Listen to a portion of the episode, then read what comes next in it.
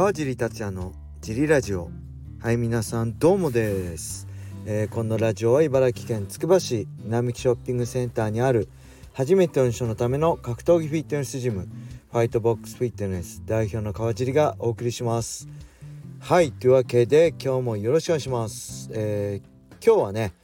11月3日祝日なのでジムは特別営業です。14時から、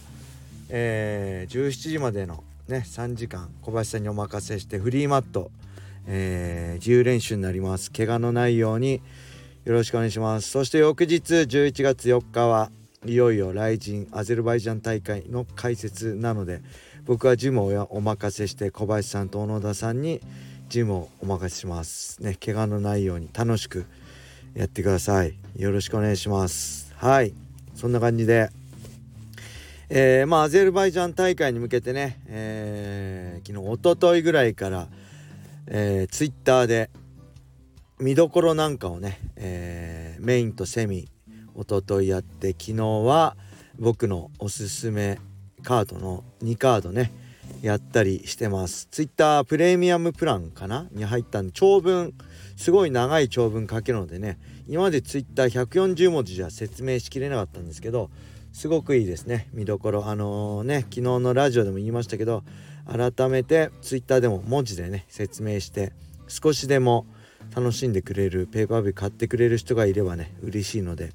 よろしくお願いします。本日も、まあ、1個か2個かやっていきたいと思います。まあ雷神の場合ねあのー、ほら日本で朝倉選手が出るね平本選手が出るって言えば僕なんかがアピールしなくても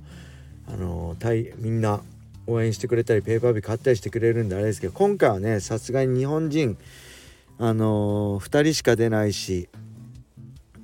ねあの多分ペーパービューの売り上げもそんな普段と比べては多くないと思うんでね、えー、こういう時こそ、まあ、僕の力なんてビビたるもんですけど昨日も言ったね少しでも影響力持てるように少しでもあの興味持ってねあ川尻の見たらなんか面白いからやっぱペーパービュー迷ってたけど買おうかなって人が一人でもね増えてくれるようにまあやっていきたいと思います。でまあこれはね、まあ、昨日の続きになっちゃうんですけどやっぱりあの選手も大事ですよね。ただ試合するだけじゃなくて、まあ、僕が現役中気をつけてたのは、まあ、試合決まったら、まあ、1日1回はつぶやいてなるべくねつぶやかない日もありますけどなるべくつぶやいて、まあ、つぶやく時は、えー、試合の日にち場所大会名はあの載せるようにしましたね例えば11月4日、えー、埼玉スーパーアリーナドリームなんとかで絶対つぶやきに入れようして今だったらそこに、まあ、チケット販売のね、えー、自分の応援シートみたいなのを載せたり、まあ、ペーパービューだったら、えー、その配信プラットフォームの URL を載せたりってすごい大事だと思いますよね。やっぱり主催者側の気持ちになってみれば分かると思うんですけどはい試合決まりました毎日練習頑張ってますっていう人よりもまあ練習頑張るのは当たり前なんであ毎日この子は試合のアピールしてくれてるなとかあのペーパービューの URL 貼ってくれてるなってやっぱりそっちの方をやっぱ試合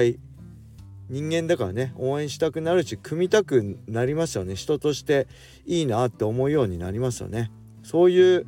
なんだろうファイターと主催者も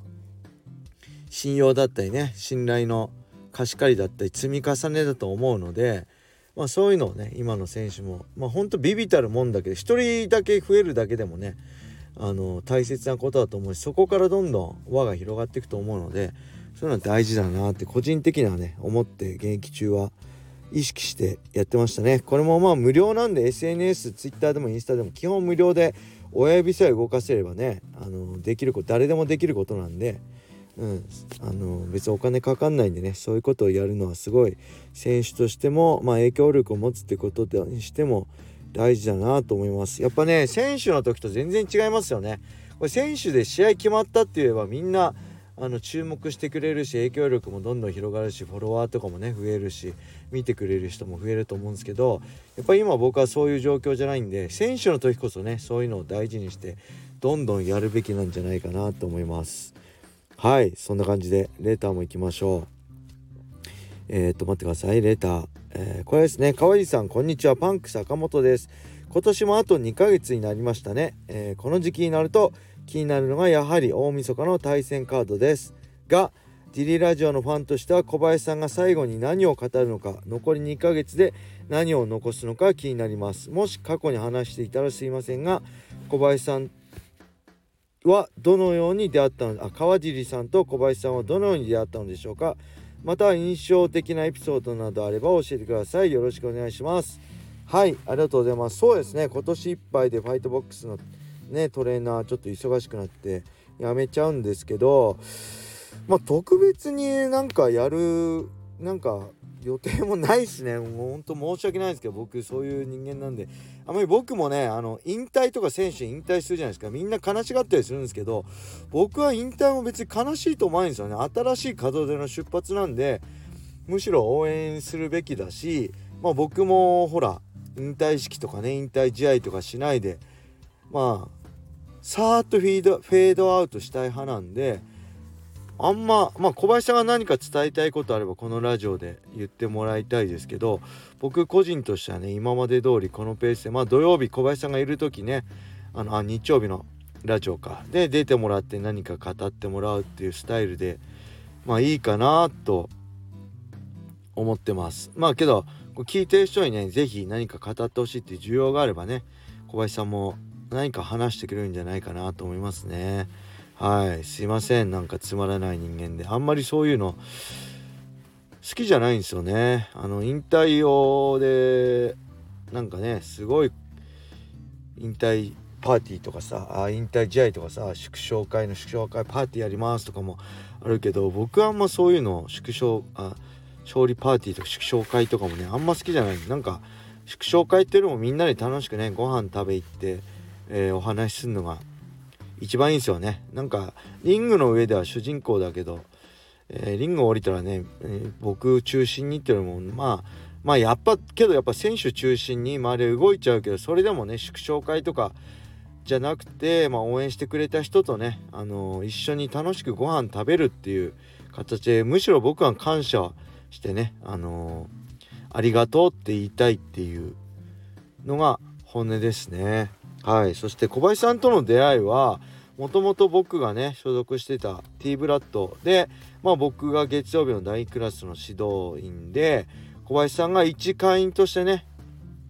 入ってきてまあその第クラスで一緒に練習してたっていう感じでそそれどのぐらいかな？もう10年以上前ですよね。2010年とか2009年とかかな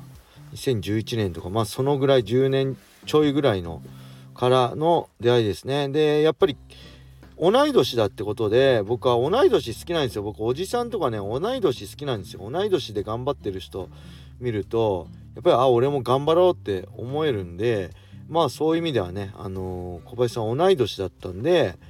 えー、なんか仲良くなったっていう感じですかね。うん。まあ試合出る時はね小林さんアマチュアの試合出る時は、まあ、一緒に行って応援したりね、えー、僕の試合も見に来てくれたり。まあそういう感じでしたね。印象的なエピソード。ここで言っちゃうとねあんまりあの ここで言っていいようなエピソードもそんなない ない。言いづらいエピソードとかだっていっぱいあるんですけどここではなかなかまあ面白いエピソードね結構あるんですけどここで言っちゃうとまあ小林さんも困っちゃうと思うのでまああえて言わないでおこうかなと思います。まあ残りね2ヶ月ジムの会員さんもね小林さんとまあいろいろ思い出残してもらえたらいいのかなと思います。はい。あのー、ぜひねなかなか来年から会う機会も少なくなると思うので是非この2ヶ月間の間にいっぱい小林さんにミット持ってもらったりね指導してもらったりしてください。はい。そんな感じであもう一個レター行こうと思ったんですけどいい時間なんで今日はこのぐらいで終わりにしたいと思います。是非ね